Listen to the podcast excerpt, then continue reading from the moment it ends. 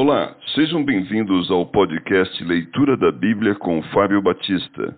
A minha oração é que Deus fale ao seu coração por meio da Bíblia Sagrada.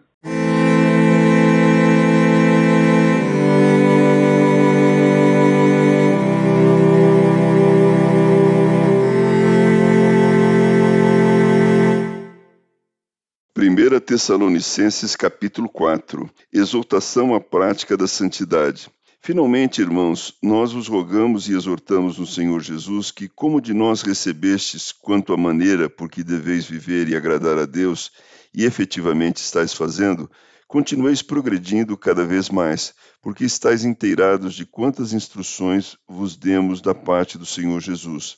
Pois esta é a vontade de Deus, a vossa santificação, que vos abstenhais da prostituição, que cada um de vós saiba possuir o próprio corpo em santificação e honra, não com o desejo de lascívia, como os gentios que não conhecem a Deus, e que nesta matéria ninguém ofenda nem defraude a seu irmão, porque o Senhor contra todas estas coisas, como antes vos avisamos e testificamos claramente, é o vingador porquanto Deus não nos chamou para a impureza, e sim para a santificação. Dessarte, quem rejeita estas coisas não rejeita o homem, e sim a Deus, que também vos dá o seu Espírito Santo.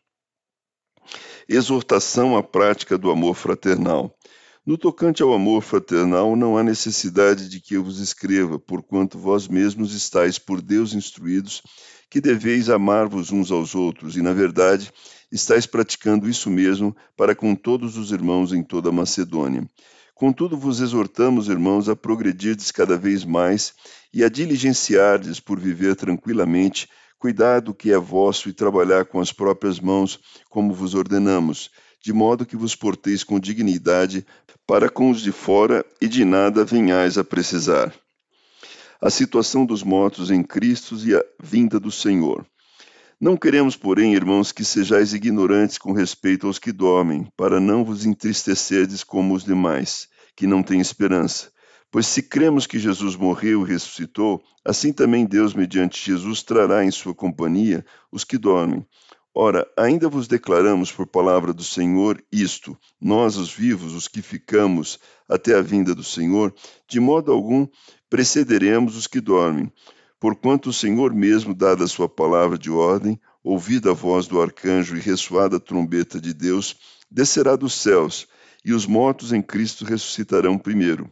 Depois, nós, os vivos, os que ficarmos, seremos arrebatados juntamente com eles entre nuvens, para o encontro do Senhor nos ares, e assim estaremos para sempre com o Senhor. Consolai-vos, pois, uns aos outros com estas palavras.